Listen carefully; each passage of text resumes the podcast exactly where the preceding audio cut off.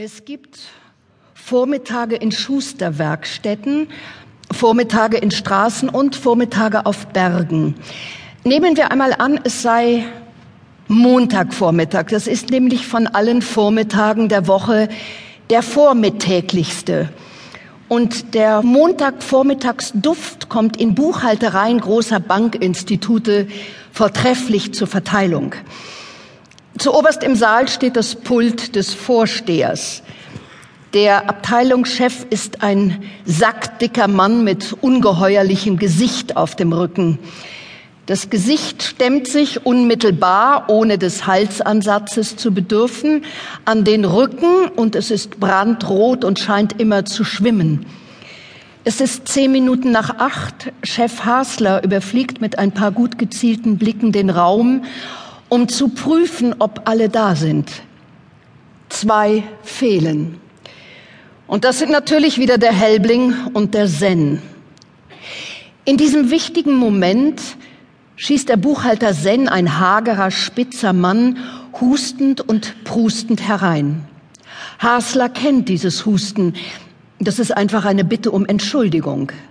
Wenn die Menschen zu stolz und zu verbohrt sind, den Mund aufzutun, um sich anstandshalber zu entschuldigen, husten sie. Zen steckt mit rasender Behendigkeit seine Nase in seine Bücher und tut, als sei er bereits Stunden an der Arbeit. Zehn Minuten sind wieder vergangen. Es ist zwanzig nach acht. Helbling tritt auf. Ganz und gar vermontagt bleich und verwirrt im Gesicht und er schießt wie ein Pfiff an seinen Ort und Stelle. Wirklich entschuldigen, das hätte er sich können. In Haslers Teich oben, will sagen Gehirn, taucht folgender Gedanke wie ein Laubfrosch auf.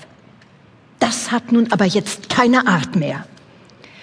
Er geht leider zu Helbling und stellt sich hinter ihm auf und fragt ihn, warum er nicht wie die anderen zur rechten Zeit erscheinen könne. Das nehme ihn denn doch bald jetzt einmal Wunder. Helbling erwidert kein Wort. Er hat sich bereits seit geraumer Zeit zur Gewohnheit gemacht, die Fragen seines Vorgesetzten einfach unbeantwortet zu lassen. Hasler kehrt wieder auf seinen quasi Aussichtsturm zurück, von wo aus er die Buchhaltung dirigiert. Halb neun. Helbling zieht seine Sackuhr hervor, um ihr Gesicht mit dem Gesicht der großen Bürouhr zu vergleichen. Er seufzt. Es sind erst zehn kleine, winzige, dünne, zarte, spitze Minuten verflossen und vor ihm stehen dicke, behäbige Stunden. Er bemüht sich zu versuchen, ob es ihm möglich sei, den Gedanken zu fassen, dass er jetzt arbeiten müsse. Der Versuch misslingt. Aber der Versuch hat immerhin das Gesicht der Uhr ein wenig verschoben. Es sind weitere fünf zierliche, liebe Minuten dahingeschwunden. Helbling liebt die Minuten, die gegangen sind, aber dafür hasst er die, die noch kommen und die, die ihm den Anschein erwecken, dass sie nicht vorwärts machen wollen. Er möchte solchen faulen Minuten jedes Mal Stöße versetzen. Er prügelt in Gedanken die Minutenzeiger tot. Den Stundenzeiger wagt er gar nicht anzuschauen. Er hat sonst Anlass zu fürchten, er werde ohnmächtig. Ja, jetzt du. Sehr gerne. Ich, ähm, ja, vielen Dank. Vielen Dank. Ich lese eine Passage aus Der bleiche König von David Foster Wallace. David Foster Wallace in Insiderkreisen DFW abgekürzt ist das viel zu früh durch eigene Hand aus dem Leben geschiedene Genie der amerikanischen Gegenwartsliteratur. Sein Roman Der bleiche König erschien auf Deutsch im Herbst 2013 bei Kiepenheuer und Witsch. Ich lese eine Passage über einen sogenannten Schlängler, einen Steuerprüfer mit dem Namen Lane Dean Jr. Stopp, stopp, stopp, stopp, stopp, stopp, stopp. Herbst, würden Sie bitte kurz innehalten. Sehen Sie, was hier gerade passiert ist? Herbst hat mich gedemütigt. Und zwar coram publico. Es ist meine Rolle, Hintergrundinformationen zum Autor zu liefern. So wie ich sie Ihnen jetzt noch zu Robert Walser liefere. Geboren 1878 als siebtes von acht Kindern eines Schweizer Kaufmanns, mit 14 Banklehrling, mit 18 Hilfsbuchhalter bei einer Versicherung. Aus diesen Erfahrungen kommt all das her, was Walser in seinem Text im Büro schildert, der 1907 unter dem Titel Ein Vormittag in der deutschen Satirezeitschrift Simplicissimus erschienen ist.